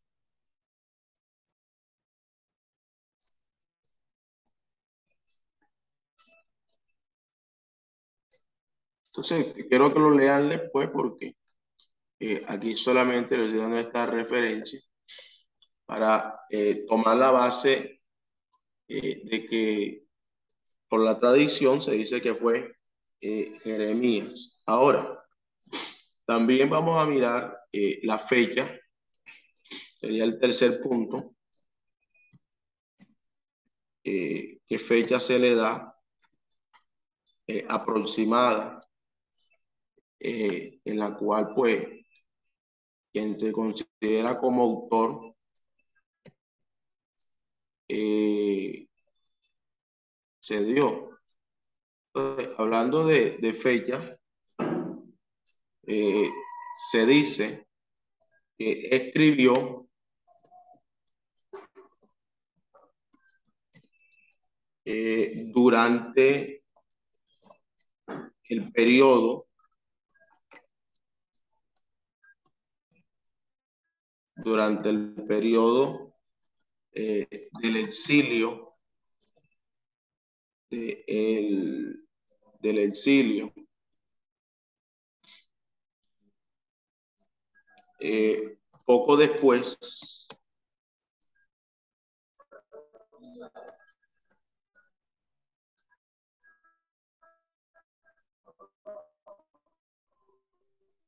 poco después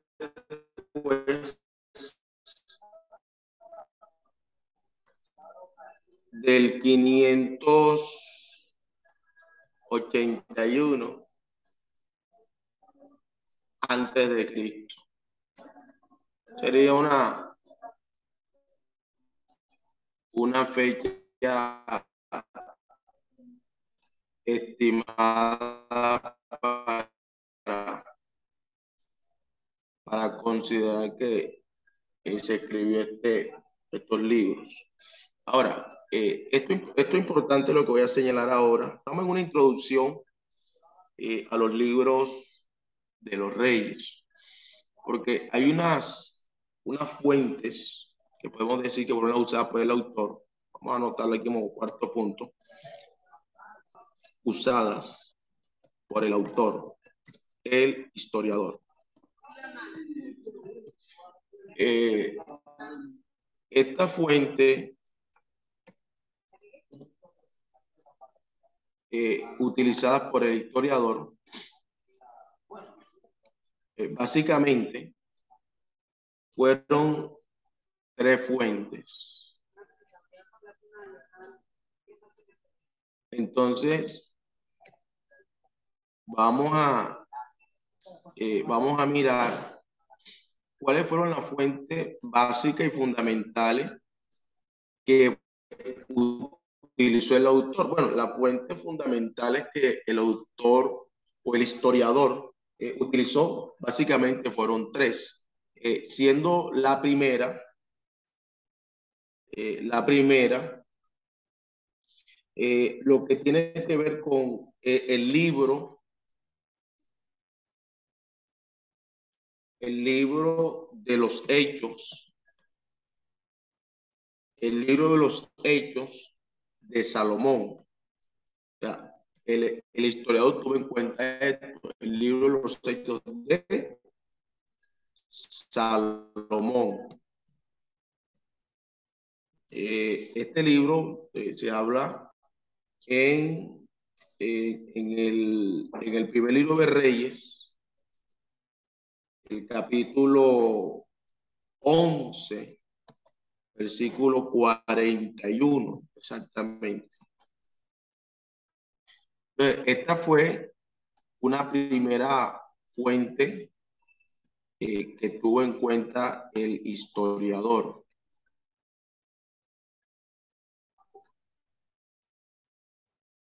Eh, la segunda, eh, la segunda fuente del historiador, tiene que ver con el libro de las historias de los reyes de Israel.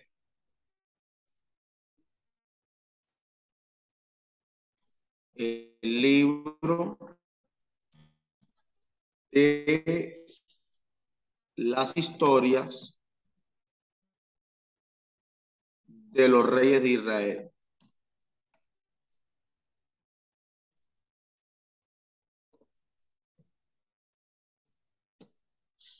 Y esto pues lo, lo miramos en el primer libro de Reyes, primer libro de Reyes, capítulo 14, eh, versículo 19 exactamente. Entonces, esta sería la segunda, eh, la segunda fuente que utiliza el historiador.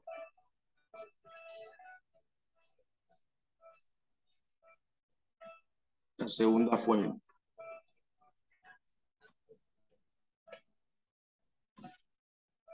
Ok.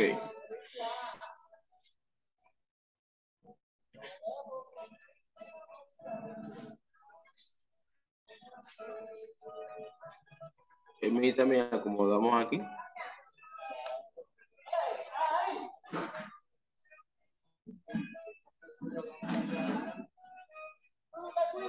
Y la, la tercera fuente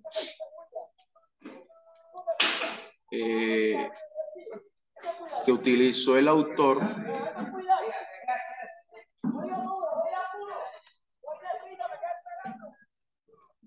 eh, sería el libro de la crónica de los reyes de Judá.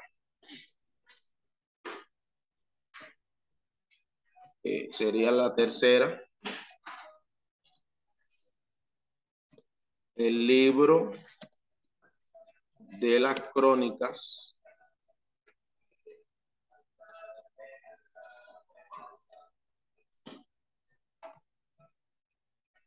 de los reyes de Judá.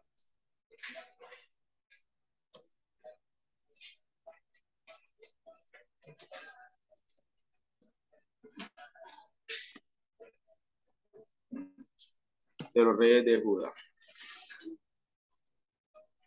Entonces, eh,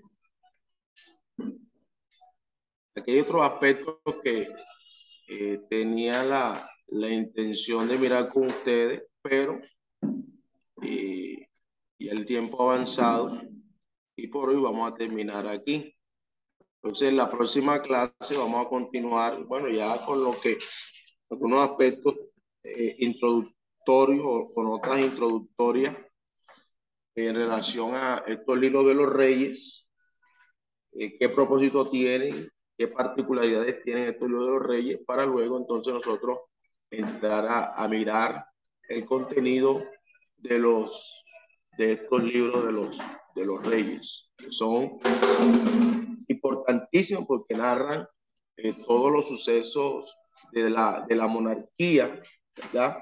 Eh, con, con su etapa de esplendor en los reinos de David, en los reinos de Salomón, eh, en aspectos ya políticos, sociales, culturales, literarios, religiosos, pero también uno va a mirar la profunda crisis y también la división misma que se dio a través del reino. Recuerde que el reino eh, entre Saúl, David y Salomón eh, eh, el reino estuvo unido, pero ya eh, a partir de Roboán, el reino se, se divide en el, en, el, norteño y sureño, y todo esto generó una serie de crisis. Pero lo interesante de todo esto es que no solamente vamos a mirar a, los, a los reyes, sino que nosotros vamos también a mirar el profetismo y cómo ahora van a entrar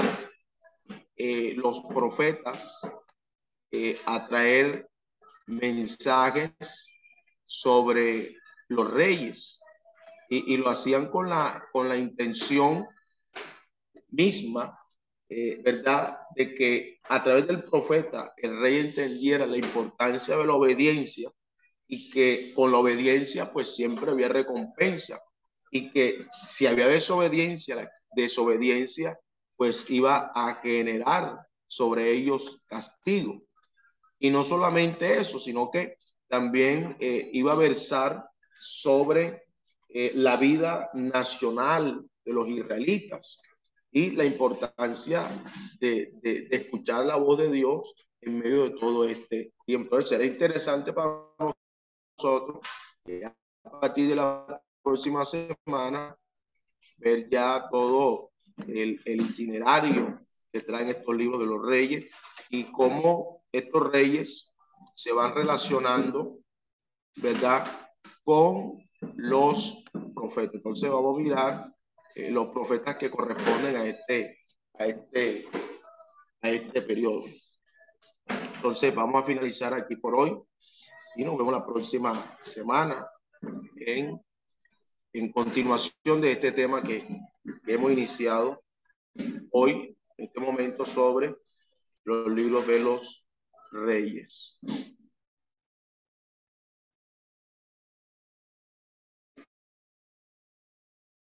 que la gracia, la misericordia del Señor estén con cada uno de ustedes. Oramos y de esta manera finalizamos la clase de hoy. Padre, en el nombre de Jesús, te damos gracias. Eterno y soberano Dios, porque tú eres bueno y maravilloso. Te rogamos, Dios mío, que nos sigas ayudando a seguir adelante, a seguir perseverando con tu ayuda, Dios mío, en el nombre de Jesús de Nazaret. Bendice mis hermanos y guárdalos y líbralos de toda especie de mal. En el nombre de Jesús te damos gracias. Amén y amén. Dios les bendiga, Dios les guarde a todos y nos vemos la próxima semana con la ayuda del Señor para continuar ya ahora con el estudio de los libros de los reyes. Bendiciones para todos.